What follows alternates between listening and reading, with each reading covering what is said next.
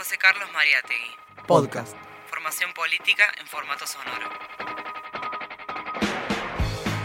Una vez que habíamos tomado envión, nos sentíamos muy contentos con lo que estaba pasando, nos topamos con una tormenta de frente. Frente a esta nueva situación, he decidido iniciar conversaciones con el Fondo Monetario Internacional.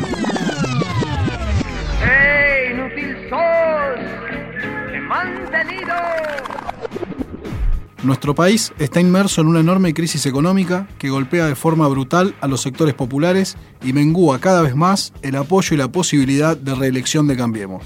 Es importante que pensemos cómo esta situación local forma parte de un escenario más amplio. Para comprender nuestra coyuntura y desafíos, debemos considerar lo que pasa más allá de las fronteras nacionales. El mundo entero está sacudido por una fuerte crisis capitalista, cuyos efectos estamos aún intentando comprender. La globalización neoliberal entra en una nueva fase. Se reorganiza el escenario geopolítico. Se reconfiguran los modos de explotación y opresión, así como los dispositivos de dominación política. Surgen innumerables interrogantes en los que debemos para lograr reflexiones y pronósticos más certeros para nuestra actividad transformadora. ¿Estamos ante la desaparición del Estado o se trata de una reconfiguración? ¿Hay un retorno del fascismo? ¿Qué es el fascismo? ¿Qué es el imperialismo hoy en día? ¿Cómo se da la disputa entre las grandes potencias mundiales? ¿Y cuál es el lugar que ocupa la periferia capitalista? ¿Cómo podemos leer los diferentes estallidos sociales y políticos de los últimos años?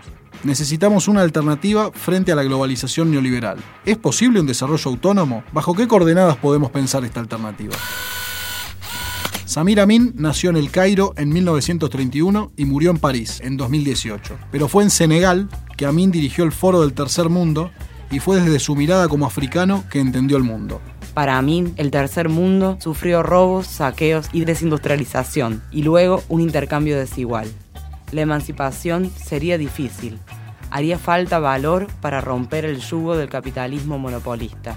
Justo antes de morir, Amin concedió una larga entrevista a dos investigadores del Instituto Tricontinental de Investigación Social. En este podcast presentamos una versión resumida de la misma, a fin de destacar sus aspectos principales. Globalización. ¿Cómo entiende la globalización en tanto proceso social? La globalización no es nada nuevo. Es una dimensión antigua e importante del capitalismo. La colonización es una forma de globalización. Después de la Segunda Guerra Mundial, gradualmente primero y repentinamente después, a mediados de la década del 70, el capital monopolista en Occidente se movió a una nueva etapa que denominó capital monopolista generalizado. En esta nueva globalización, nuestros países son invitados a ser subcontratistas del imperialismo. Un elemento importante es aclarar que la maquinaria del Estado no se disuelve en esta era de la globalización. La realidad es que el capital monopolista, incluso en los países imperialistas, necesita de la maquinaria del Estado. El Estado ha sido domesticado para servir exclusivamente a los intereses de los imperialistas. Lo pueden ver en la forma en que Donald Trump utiliza el gobierno de Estados Unidos, lo pueden ver en los así llamados consensos nacionales de Gran Bretaña, Francia y Alemania. Por lo tanto, decir que las fuerzas del mercado reemplazan al Estado es una tontería. El Estado, con sus aparatos de poder militar y policial, es esencial para el proceso de globalización. Usted ha escrito que el capitalismo se ha vuelto obsoleto. ¿Está diciendo que el fin del capitalismo está en el horizonte? ¿Qué es lo que hace del capitalismo un sistema social obsoleto? El capitalismo está en una crisis estructural. Esta globalización no es sostenible. Ya que no es sostenible, el sistema mira hacia el fascismo como la respuesta a su creciente debilidad. Es por esto por lo que el fascismo ha reaparecido en Occidente. Occidente exporta el fascismo a nuestros países. El terrorismo, en nombre del Islam, es una forma de fascismo local.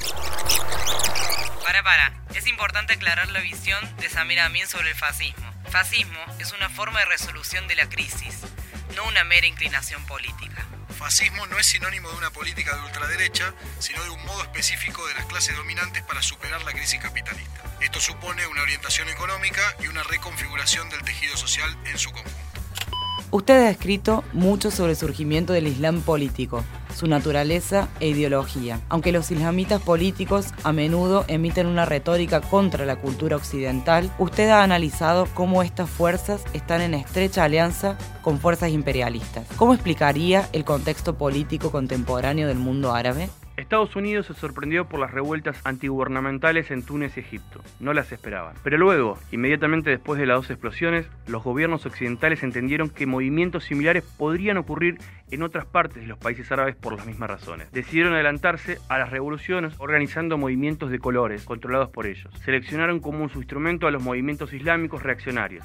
La estrategia occidental fue exitosa en Libia, pero falló en Siria. En el caso de Siria, había un creciente movimiento civil popular democrático contra el régimen porque el régimen había avanzado hacia la aceptación del neoliberalismo para permanecer en el poder. Pero Occidente, Estados Unidos en particular, no esperaron. Al día siguiente hicieron que entren en escena los movimientos islamistas, pero el régimen fue capaz de defenderse a sí mismo y ahora las potencias occidentales, incluyendo Estados Unidos, tienen que reconocer que han perdido la guerra, lo que no significa que el pueblo sirio la haya ganado pero significa que el objetivo de destruir el país a través de la guerra civil e intervención falló. China ha logrado un crecimiento económico significativo recientemente. Aunque todavía es un Estado comunista, su éxito económico generalmente se atribuye al éxito de su enfoque favorable al mercado desde 1978. ¿Cuál es su opinión sobre el modelo chino de desarrollo económico? En China no hay todavía una restauración capitalista. Esto se da simplemente porque el Partido Comunista tiene el monopolio del poder político.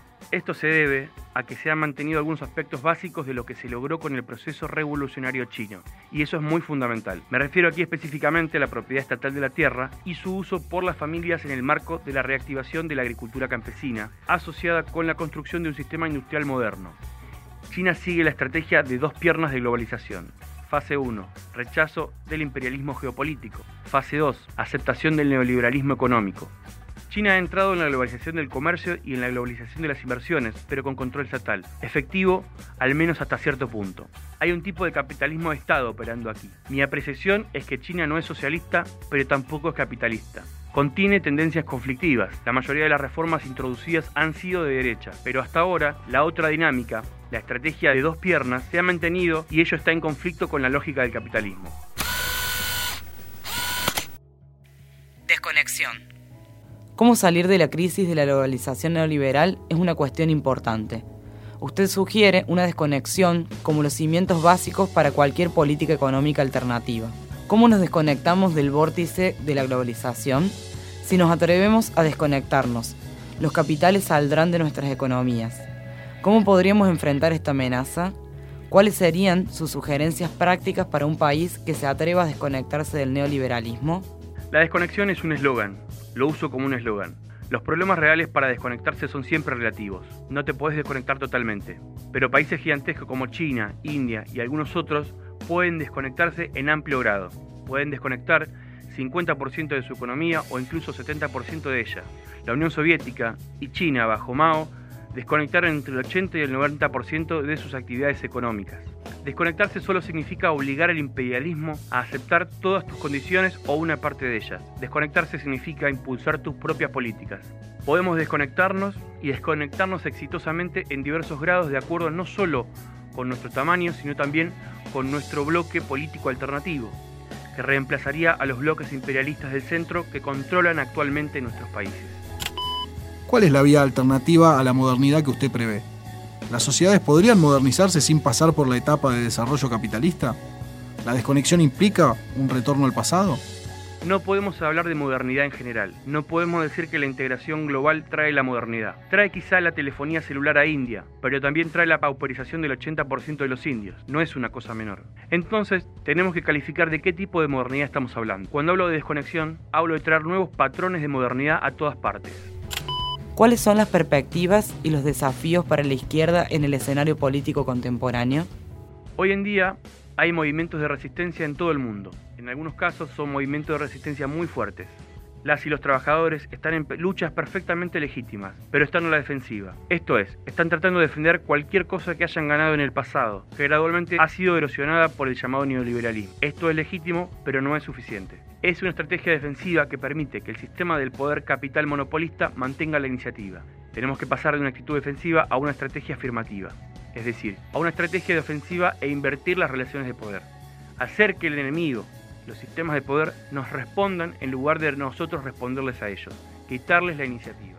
No planteo planos, sino que señalo estrategias en general, comenzando con la renacionalización de los grandes monopolios y específicamente instituciones financieras y bancarias. Dije que la renacionalización es solo el primer paso, es la condición previa para, eventualmente, ser capaces de avanzar a la socialización de la gestión del sistema económico.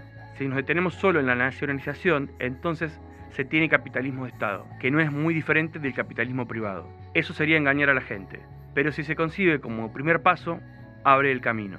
La protesta contra el capitalismo no puede ser una protesta de movimientos contra las consecuencias de los ataques neoliberales frontales contra los intereses del pueblo. Deben alcanzar el nivel de hacer que las personas sean políticamente conscientes. Esta conciencia debe conducir a la creación de una amplia alianza social para reemplazar a las alianzas compradoras que gobiernan nuestros países y a las alianzas proimperialistas que gobiernan los países occidentales. Estas fuerzas aisladas en diferentes países del mundo pueden suponer un desafío al capital monopolista generalizado es de carácter verdaderamente internacional? ¿Qué pasa con la necesidad de alguna forma de cooperación internacional o la reactivación del espíritu del internacionalismo entre las masas que luchan? Debemos tener alianzas amplias con personas que nunca pensaron que el socialismo debería ser la respuesta a la crisis del capitalismo. Todavía piensan que el capitalismo puede ser reformado. ¿Y qué importa? Si podemos trabajar juntos contra el capitalismo como es hoy, sería un primer paso. Bueno, vamos cerrando este podcast, nos despedimos hasta la próxima. Bueno, estuvimos repasando y recuperando una entrevista que le hicieron dos compañeros del Instituto Trincontinental a Samir Amin. La verdad que nos parece que, es muy interesante para que todos los militantes y las militantes del campo popular de distintas organizaciones de izquierda de, de todos los países del mundo podamos fortalecernos en nuestra perspectiva, en nuestra mirada teórica, en nuestra mirada estratégica para las muchas batallas que nos queda por dar hacia adelante. Este fue el primer podcast de la Escuela José Carlos Mariátegui, Formación Política en formato sonoro. Hasta la próxima.